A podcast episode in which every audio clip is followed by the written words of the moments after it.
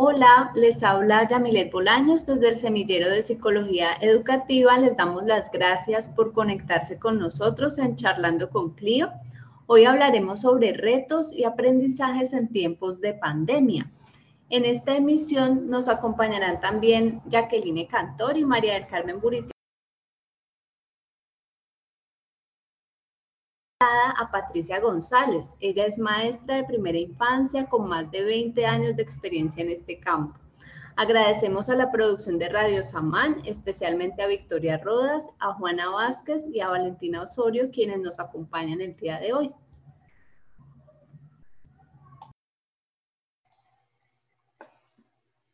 Buenas tardes a todos y a todas. Eh, le agradecemos muchísimo a Patricia, nuestra invitada del día de hoy que haya aceptado esta invitación de manera tan gentil, porque para nosotros aquí en psicología educativa es muy importante conectarnos con las como con la realidad que viven nuestros maestros y nuestros niños. Patricia, ¿nos quieres contar un poquito de ti, de tu trayectoria? Sí, buenas noches. Como ustedes ya lo dijeron, mi nombre es Patricia González. Eh, tengo 20 años de experiencia de trabajar en primera infancia. Soy licenciada en educación preescolar de la Universidad San Buenaventura y la verdad me siento muy feliz de compartir con ustedes eh, la experiencia que he tenido en estos momentos de pandemia. Muchas gracias.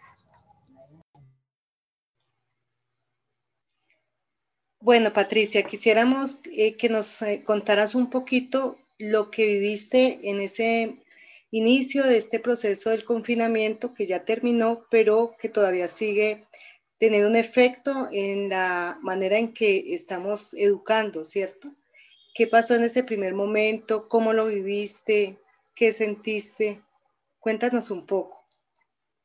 Bueno, tengo en mi memoria ese viernes cuando despedí a los niños de, de prejardín que ahora tengo, que es jardín, cuando al lunes recibo la noticia que ya no vamos a ir más al colegio.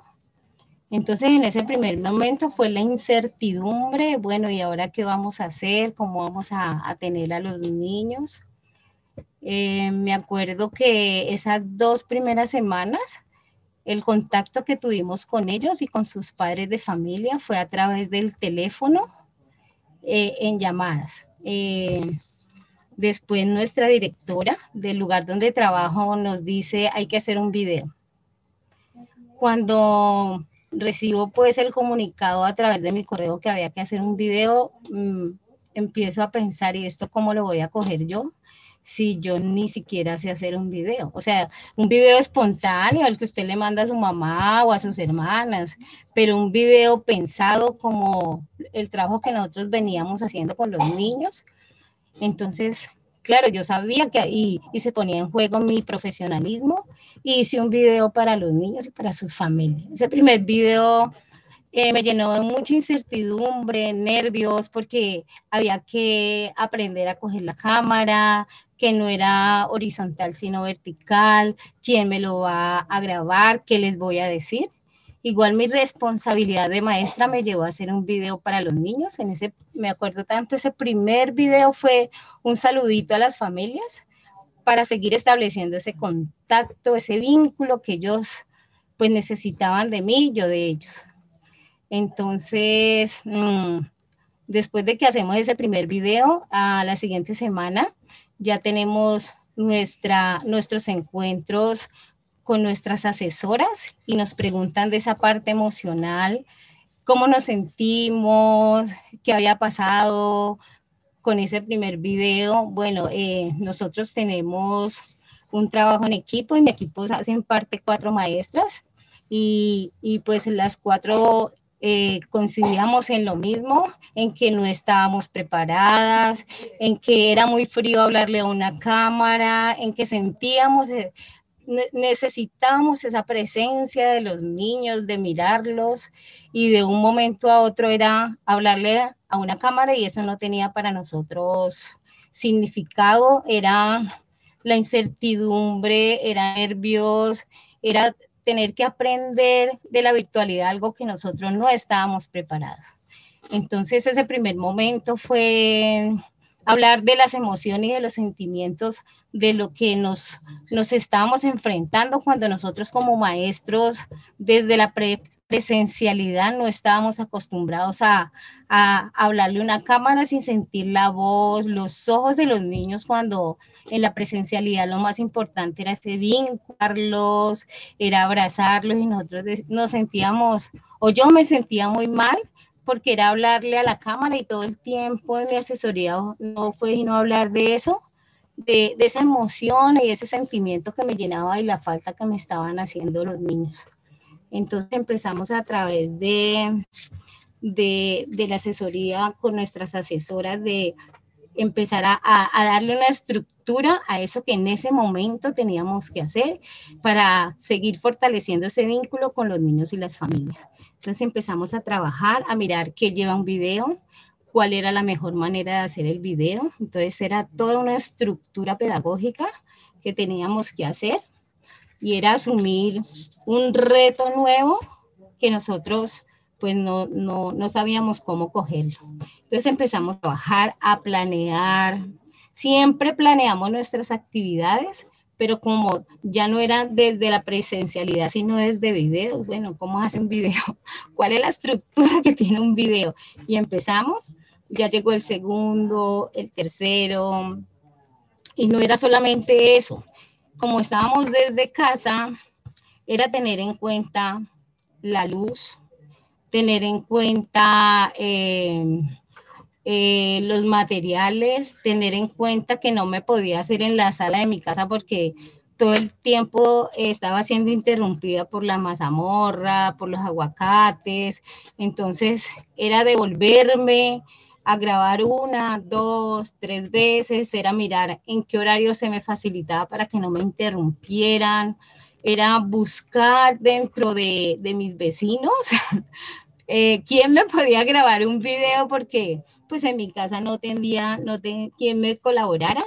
Entonces que la cámara pudiera estar fija porque mis videos quedaban moviéndose, eh, saber cómo, cuándo tenía que parar, eh, cuándo tenía que seguir, tener la posibilidad de editar ese video. Entonces a medida que fueron pasando los meses, eh, y con la planeación, con el acompañamiento de nuestras asesoras. Eh, eso que antes era un reto, era ese miedo, era incertidumbre, se va, se va volviendo más familiar para nosotros y cada vez nos sentía o me sentía mejor haciendo ese video, pensando en lo que necesitaban los niños, en lo que necesitaban los padres de familia para poder cumplir con ese propósito que era que los, que los niños que estaban en casa continuaran su proceso de, de desarrollo y eso no parara. Entonces, eh, en compañía de, mis, de mi equipo de trabajo, de mis compañeras, nos fuimos fortaleciendo, nos fuimos uniendo, eh, nos, eh, nos reuníamos por Zoom y mirábamos o por WhatsApp que cómo íbamos a llegar a ellos, qué era lo que necesitábamos.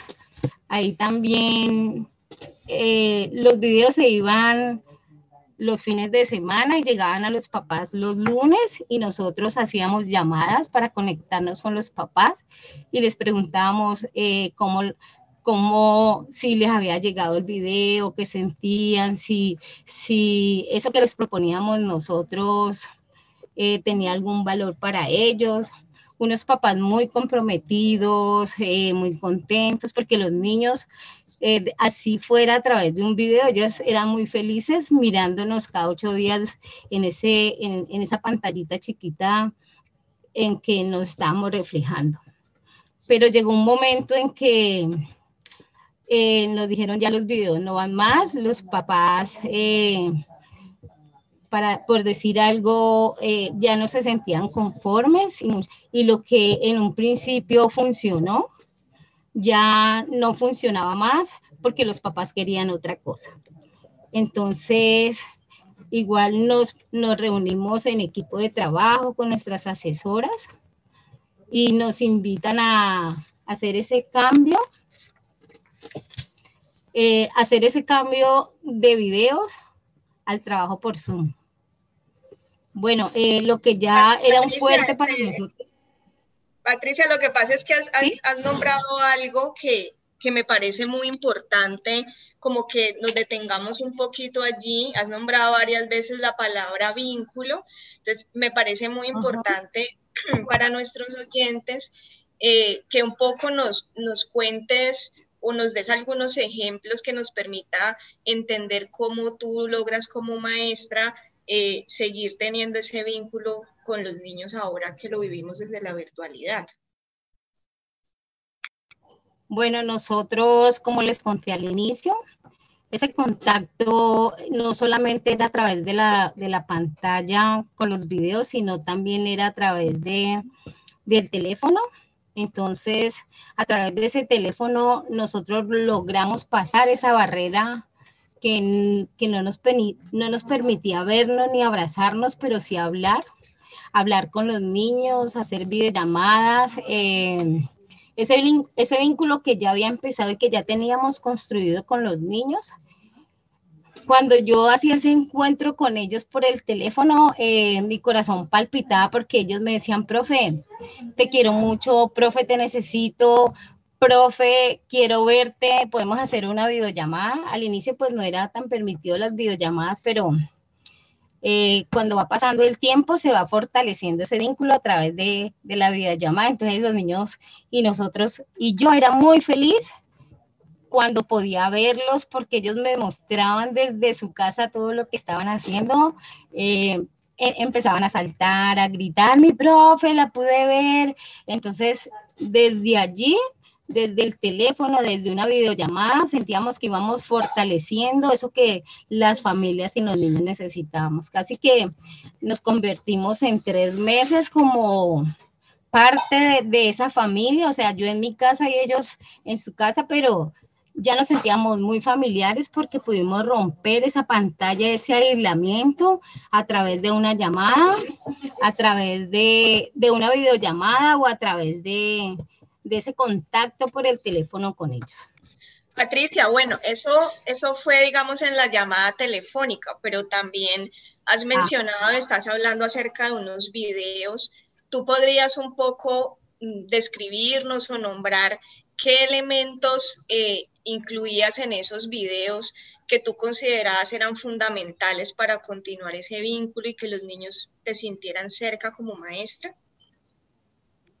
Sí, al principio hicimos actividades que tenían que ver con, con esas rutinas que los niños venían acostumbrados a hacer con nosotros desde la presencialidad. Entonces, eh, les acompañábamos en, los acuerdos, en ese plan de casa, en esas rutinas diarias que tenían que hacer ellos desde su casa acompañados por sus padres. Entonces, siempre eh, nos planeamos los videos teniendo en cuenta lo, eso que los niños estaban necesitando, ya que el estar en casa con sus papás había hecho en algún momento que eso que habíamos logrado desde la presencialidad se fuera perdiendo poco a poco. ¿Cómo así?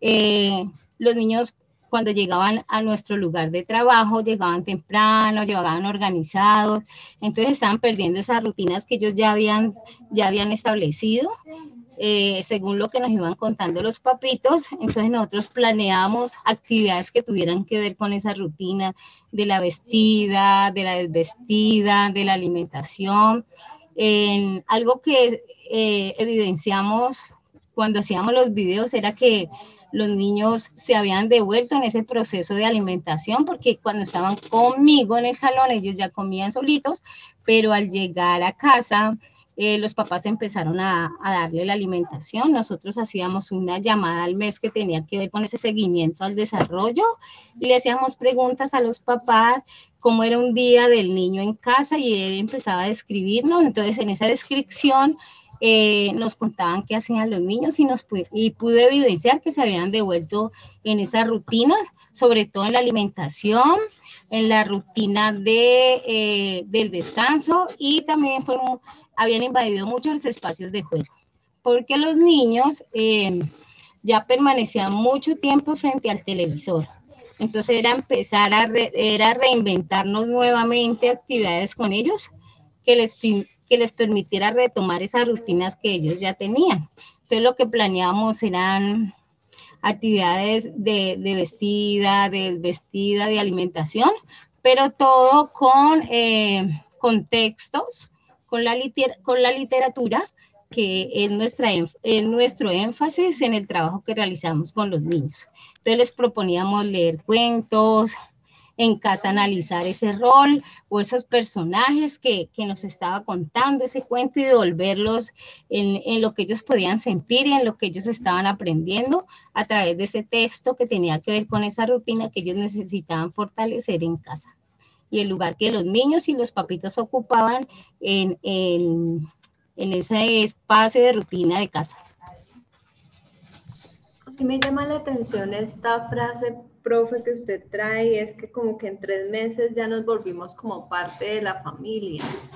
Eh, ¿Y eso qué quiere decir? O sea, ¿qué implicó en esa relación también con los, con los papás? Bueno, eso quiere decir que en un momento eh, fuimos fortaleciéndonos mucho más en ese, en ese vínculo que establecemos con ellos, con los niños, con los papitos. Entonces, eh, los papás me, decían, profe, lo que pasa es que hoy me está pasando con mi hijo esto, eh, no, no importaba el horario.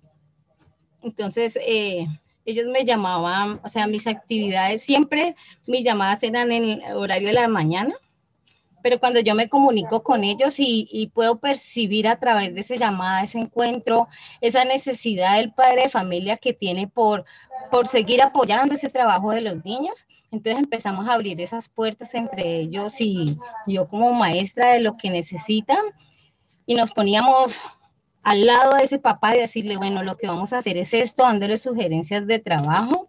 Eh, cuando me necesites estoy para ti.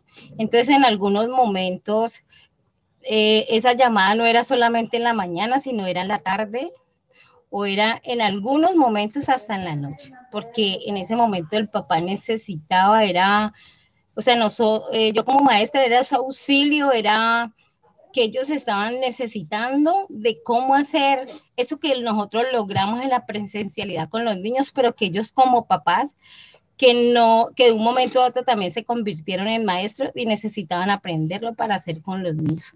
Entonces ahí no había horario, solamente eh, son dos seres humanos, mi maestra y mi papá, en función de lo que en ese momento los niños necesitaban para continuar fortaleciendo esas rutinas y ese trabajo que ellos ya habían logrado. Entonces era de mucha camaradería con los papás, muy profesional, pero ya era ese, vínculo más estrecho. En unos momentos eh, trabajaban cosas a nivel personal de la familia, que nosotros por estar en la presencialidad nunca nos enteramos, pero ya esa llamada dos veces por semana, a veces eran, más de dos veces por semana, pero el interés y el propósito de, de, de esas llamadas era que los niños continuaran avanzando en ese proceso del desarrollo, pero nosotros acompañando a los padres de familia para que ellos aprendieran a ser maestros de sus hijos cuando simplemente en, el proceso de la presencialidad solo eran papas. Patricia, eh, al respecto me parece muy importante que nos cuentes un poco cuál crees tú que es el papel de los padres o el papel que jugaron en esa mediación. Ellos, cómo funcionaban entre lo que tú planteabas, el niño, eh, la llamada o el video. ¿Cómo funcionaba eso? Bueno, yo pienso que fue un papel muy importante y fue empezarle a validar lo que ellos son como papás. Entonces, era eh, a través de, de lo que nosotros somos como profesionales, nosotros los maestros, compartirles y decirles cómo hacerlo. Entonces ellos tomar esa titularidad además de ser papás, eran maestros de sus hijos, pero guiados por nosotros los maestros en ese momento. Entonces decirle, hágalo de esta manera, tenga la paciencia, de que le... Eh, una de las situaciones que tuvimos fue, pues los papás igual estaban en la casa, pero tenían su responsabilidad de su trabajo. Entonces era, profe, yo no tengo tiempo profe, ¿cómo lo hago? Entonces, eh, irles diciendo, bueno, yo sé que ustedes son muy ocupados, que tienen una agenda de trabajo muy estrecha, pero aquí eh, vamos a organizarnos todos, no solamente los niños, sino también los adultos. Entonces ustedes van a, organizar sus agendas de casa, van a dedicar una hora en la mañana para sus hijos y una hora en la mañana en la tarde para sus hijos, donde van a acompañarlos en esas actividades significativas que nosotros como, como maestros les, les planteamos en, los videos. Entonces era ayudarlos a organizar esa agenda de ellos para que en, tuvieran un espacio, una hora determinada en la mañana y una hora determinada en la tarde para que ellos pudieran compartir con los niños esas actividades que nosotros le proponíamos eh, a realizar en casa. Entonces fue resignificar ese lugar que ocupa el papá que ya no solamente era papá, sino que también era maestro. De esa misma manera, eh, Patricia, queríamos pensar un poquito esa resignificación de tu lugar, porque hablas un poco como de cómo entran los papás a tomar el relevo o median un poco entre eso que los niños habían ganado con ustedes en el jardín o contigo, el aprender a comer solitos, una cierta autonomía, y ellos retoman ese papel en casa, en el horario que sería el de los niños con ustedes. Entonces, digamos, tú misma en ese papel de maestra, ¿qué sientes que cambió? ¿Qué sientes que se transformó? ¿Qué sientes que quedó igual o se ha sostenido en este proceso? Bueno, la transformación que ha habido es que pues esto nos cogió a todos eh, con las manos en la masa pero yo no me quise quedar allí. Eh, lo que me producía miedo terrible, temblores, eh, paralizarme, me impulsó a decir, esto tiene que seguir porque los niños tienen que ser acompañados por los adultos que somos nosotros y los que sabemos de los niños. Entonces empiezo a, retomarme como maestra en ese saber, empiezo a, decir cómo lo hago, a inquietarme, porque yo no sabía de la virtualidad. Eh, cuando yo iba a hacer un video, yo no sabía cómo hacía un video, a buscar gente que sí sabía. Y ahí es donde eh, eh, hay, hay importancia de ese trabajo en equipo. Entonces empezamos a fortalecernos como equipo de trabajo, con mis compañeras, con las asesoras. Bueno, esto solo no lo podemos hacer. Eh, cuando yo empiezo a resignificarme como maestra en eso que yo sé hacer como profesional, empiezo a, mirar que puedo hacer lo mismo a través de la virtualidad, lo único que cambió fue el medio, pero sigo siendo esa profesional, eh, esa maestra que los niños y los papás me necesitan, pero me necesitan como ser humano, cuando yo me pongo en ese lugar de ellos, en el lugar de los niños, en el lugar de sus papás, en, traspasar ese límite de la pantalla, pero verlos con el amor, con, la paciencia, eh, en esas características de lo que ellos necesitan. Entonces, yo me resignifiqué como maestra cuando digo, yo sí puedo, yo quiero, esto me da susto, yo no sé, pero voy a aprender. ¿Y cómo, cómo, cómo me retomo? Como les dije, en un trabajo en equipo con mis compañeras de trabajo, con mis asesoras. Y pues la verdad, ahora son frutos. Eh, hay mucha felicidad en lo que está pasando. En, en algún momento lo que fue crisis y, lo que yo dije, no puedo, no sé, porque he podido traspasar esa pantalla, porque yo juego con los niños, porque yo les propongo cosas que me gustan, porque yo hablo con ellos. Ahorita en clases, en, encuentros por Zoom, los niños me dicen, profe, te amo, cuando volvemos a jugar, cuando leemos tal cuento. Entonces, por la respuesta de los niños, eh, yo siento que, que hemos dado el gran paso de ser maestras presenciales a ser maestras virtuales, lo que hicimos fue trasladar ese saber que teníamos como, como profesionales a una experiencia virtual, pero sí se puede. Sí se puede porque vencimos el miedo, vencimos el temor, Eh, estoy en proceso de aprender muchas cosas del manejo de, del Zoom, de compartir la pantalla, pero lo que tengo es muchas ganas. Yo hago encuentros dos veces por semana con los niños y la verdad es lo mejor que nos ha podido pasar en este momento cuando los niños no están en mi salón. Entonces es abrir los micrófonos, es escucharlos saludarte, es verlos que en su casa tienen un rinconcito de su salón con sus acuerdos, con su plan de casa, con sus cuentos, es trasladar eh, ese rinconcito que teníamos en nuestro trabajo o en nuestro colegio con ellos, pero a través de sus casas. Entonces es muy emocionante. Patricia, eh, acabas de nombrar que, que ya pues estás viendo por Zoom con los niños. ¿Nos podrías contar cómo juegas por Zoom con los niños? Prende. Sí, te escuchamos, dale. Voy a contarles que en esta semana jugamos a ardillitas a sus casas. Entonces nosotros como les, les conté antes, eh, siempre planeamos nuestras actividades y antes de hacerla con los niños, pues las hacemos como equipo de trabajo para saber qué posibles cosas pueden pasar en ese encuentro cuando yo ya estoy con ellos en, ese, eh, en, la mañana o en la tarde en ese encuentro por Zoom. ¿Cómo jugamos? Entonces yo inicio, hay pues les conté que hay toda una estructura, yo los saludo, les doy la palabra, retomamos los acuerdos, les doy la palabra a los papás, hablamos cómo se están sintiendo ellos en la mañana o en la tarde. Bueno, es todo un ritual de encontrarnos con ellos. Eh, después presentamos los materiales de trabajo, yo les presento lo que yo tengo aquí y con anticipación a través de una llamada yo les digo a los papás eh, lo que necesito para esa actividad. Entonces, desde, desde su casa ellos también me muestran lo que tienen. Entonces, paso a paso, porque hacemos actividades como de paso a paso, entonces les voy mostrando qué vamos a hacer.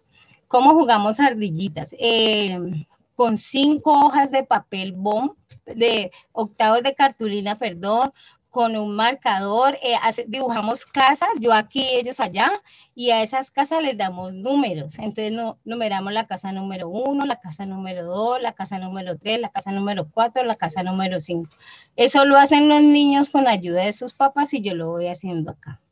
Eh, después de que enumeramos las casitas, yo me maquillo de lobo delante de los niños y yo les digo que yo voy a ser un personaje que ellos les encanta porque ese es un juego que nosotros hacíamos desde la presencialidad. Entonces ellos empiezan a investirse de ese personaje y ellos son las ardillas y las casas eh, las colocan en el piso y tengo compañeras que me aman mucho y que me ayudan a manejar el computador. Entonces ellas mueven la pantalla de tal manera para que los niños vean que yo soy el lobo y que voy a estar en esas casas buscándolos para cogerlo. Entonces yo les digo, eh, ardillitas a la casa número uno y arrancan a correr. Entonces yo acerco mi cara a la pantalla con cara de lobo y ellos sienten la misma emoción, la misma adrenalina como si estuviéramos haciéndolo presencial. Y yo, como son grupos de cinco niños, yo los puedo ver a todos y les puedo decir, Sebastián, estás en la, vas a entrar a la casa, cuidadito porque te cojo. Entonces yo hago eh, con mi cuerpo eh, la posición como si yo lo fuera a agarrar y yo les digo, ay, se me escapó esta ardillita. Entonces, desde allá los niños pueden sentir esa adrenalina y yo también de, de ese lobo que se va a comer una ardillita. Después de que lo jugamos muchas veces, porque nuestros encuentros son más o menos de 30, 40 minutos, eh, nos sentamos yo desde acá y los niños desde sus casas con los papás y empezamos a hablar de eso que pudimos, que pueden sentir a través de ese juego que propuse, que pues cualquiera diría, está loca, pues jugar un, juego de ardillitas a través de la virtualidad, pero sí se puede. Y me dicen, profe, es que a mí me dio mucho miedo cuando tú te acercaste disfrazada de lobo. Entonces me pude entrar a la casa rapidito para que no me cogieras cosas como esas hacemos desde la virtualidad con los niños y nos hace muy feliz a ellos y a mí porque después de jugar, eh, después de terminar los encuentros, eh, hacemos una llamadita por teléfono y podemos conversar eh, de eso que nos pasó, que cómo se sintieron. Igual en ese encuentro le damos la palabra a los papás para que ellos también expresen lo que significó para, para ellos esa propuesta de, del encuentro por Zoom. Y, y, si hay cosas por trabajar, entonces hacemos una nueva cita, lo conversamos o, también me sirve para caracterizar en ese momento lo que yo he visto de los niños y llegamos a hacer un seguimiento en ese trabajo a través de una actividad tan sencilla que es el juego de las ardillitas y el lobo. Patricia, en esa, escúchame, en esa idea del trabajo con los padres, quisiera como rescatar esto que tú nombras y es como en el trabajo presencial ustedes tenían unos, los llamaste rituales, ¿sí? Para organizarte y luego organizas estos mismos rituales con los padres. ¿Tú sientes que eso eh, ayuda a los niños en algo en particular? Señora, eh, primero uno de los rituales que tenemos es una velita que nosotros la llamamos la velita del juego. Entonces yo desde aquí con mi velita se las prendo y les canto y ellos desde su casa también la prenden y, y cantan pues la canción que, que ellos y yo no sabemos.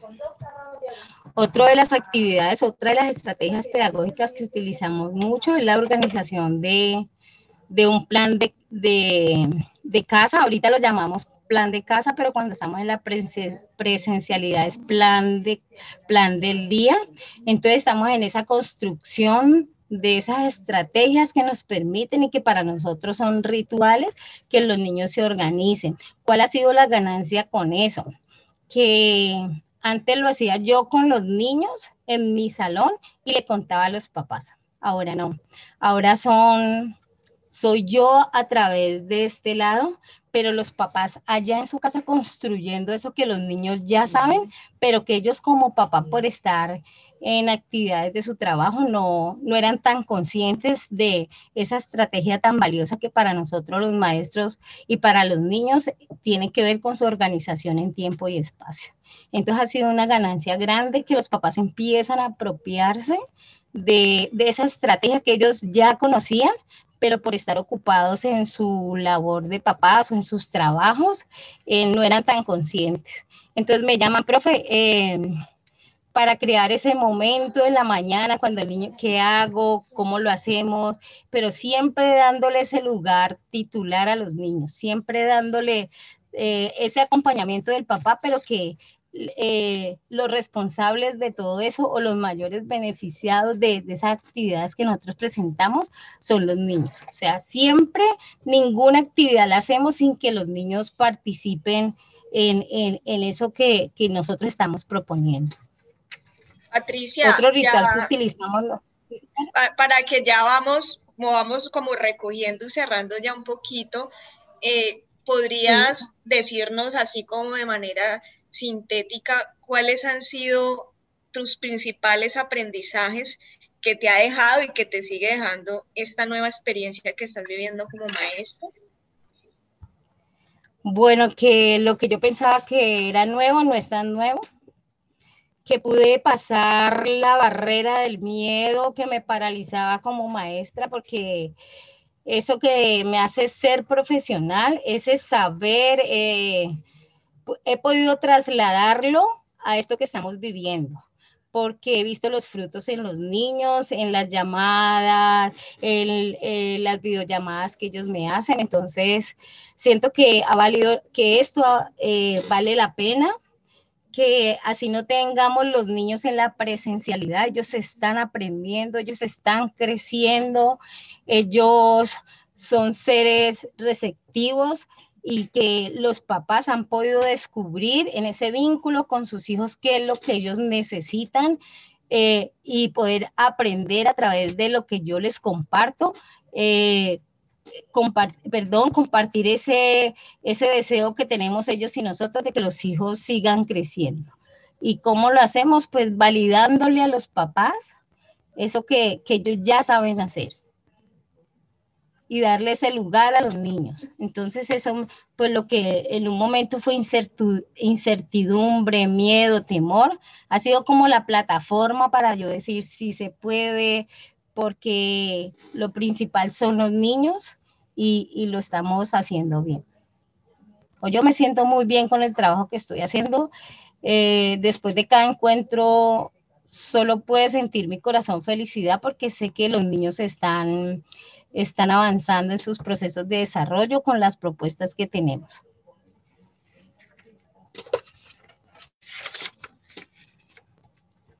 Eh, estamos recibiendo capacitación de cómo manejar las plataformas y, pues ellos tienen sus truquitos y yo lo estoy aprendiendo para inventar nuevas formas y de cautivar a los niños a través de eso que es la virtualidad. Pero me siento muy feliz por eso, de haber traspasado esa barrera en lo que yo antes pensaba que no se podía o que, como les he dicho eh, muchas veces, que tenía mucho miedo de, de decir esto, qué locura es esta, no voy a poder, pero sí se puede. Sí se puede. Profe, pues nosotras estamos muy agradecidas por escuchar esta experiencia, específicamente ese punto que usted trae es que cambió el medio, pero ese saber pedagógico que tienen eh, continúa.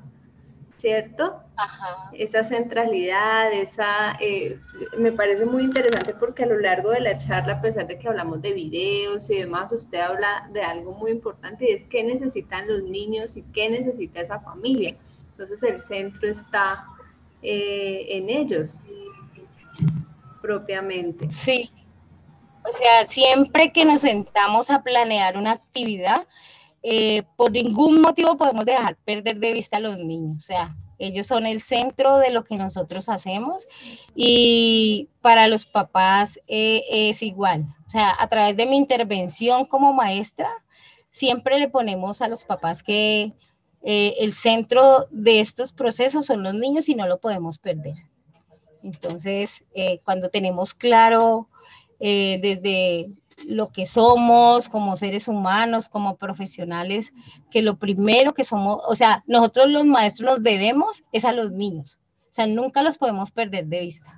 Entonces, mirar qué necesitan, eh, cómo podemos aportar de eso que ya tenemos nosotros, los seres humanos, para que ellos puedan salir adelante en ese proceso de desarrollo, es lo que nos ha permitido dar ese salto y decir, estamos en la virtualidad, en algún momento vamos a volver, pero el tiempo que pasó lo, disfrutamos y los niños aprendieron y, están en un, proceso bien lindo de, desarrollo, ah, de avance en el desarrollo. Bueno, profe, entonces, eh, pues nada, le volvemos a agradecer su tiempo, su disposición. Eh, ya esto ha sido todo por el día de hoy. Ha sido una charla muy enriquecedora pues, sobre educación en primera infancia en tiempos de pandemia. Eh, gracias a la profesora Patricia por acompañarnos y a las personas que están escuchando. Eh, los invitamos al próximo, eh, a nuestra próxima emisión el jueves de 6 a 6.45 y vamos a continuar hablando sobre educación en tiempos de pandemia. Y además los invitamos a quedarse súper sintonizados en el siguiente programa, Afinidades Selectivas. Bueno, muchas gracias a ustedes por invitarme y por darme la posibilidad de compartir lo que ha sido esta experiencia como maestra a través de la virtualidad.